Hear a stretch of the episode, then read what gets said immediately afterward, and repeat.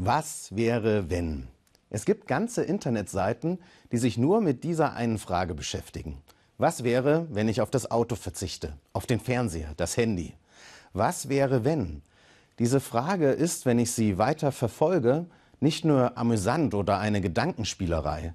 Früher oder später führt sie mich zu den wirklich großen Schicksalsthemen. Was wäre, wenn ich mich für eine andere Partnerin entschieden hätte? Was wäre, wenn der Befund beim Arzt damals doch nicht gut ausgefallen wäre? Was wäre, wenn es tatsächlich einen Gott gibt? Was wäre, wenn nicht? Die Frage, was wäre, wenn, führt zu den tiefen Weichenstellungen im Leben. Vor einiger Zeit habe ich das sehr konkret erlebt.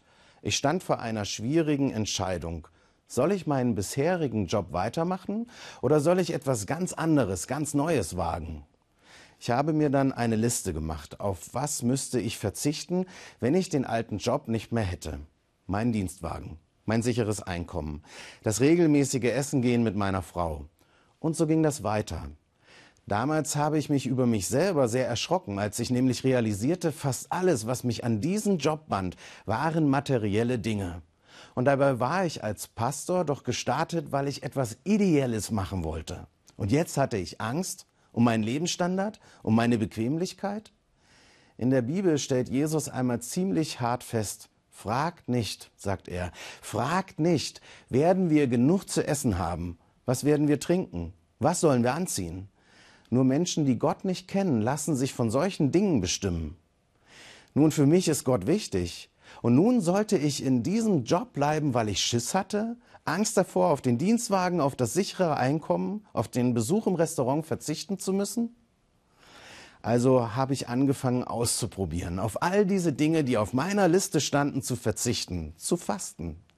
Einen Monat ohne Auto, fasten. Den nächsten Monat kein Essen gehen, fasten.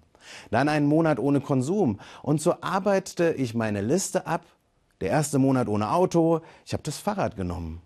Und ich habe neue Schleichwege entdeckt und ich habe die Natur genossen. Und ich war stolz, wenn ich selbst bei dem miesesten Wetter die zwölf Kilometer zur Arbeit mit dem Fahrrad geschafft hatte.